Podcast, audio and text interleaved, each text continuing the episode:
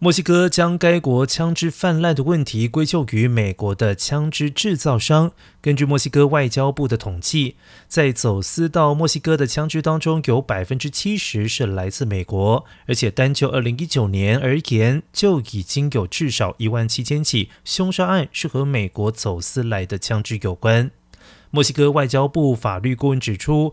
走私枪支造成的损失达到墨西哥 GDP 百分之一点七到百分之二。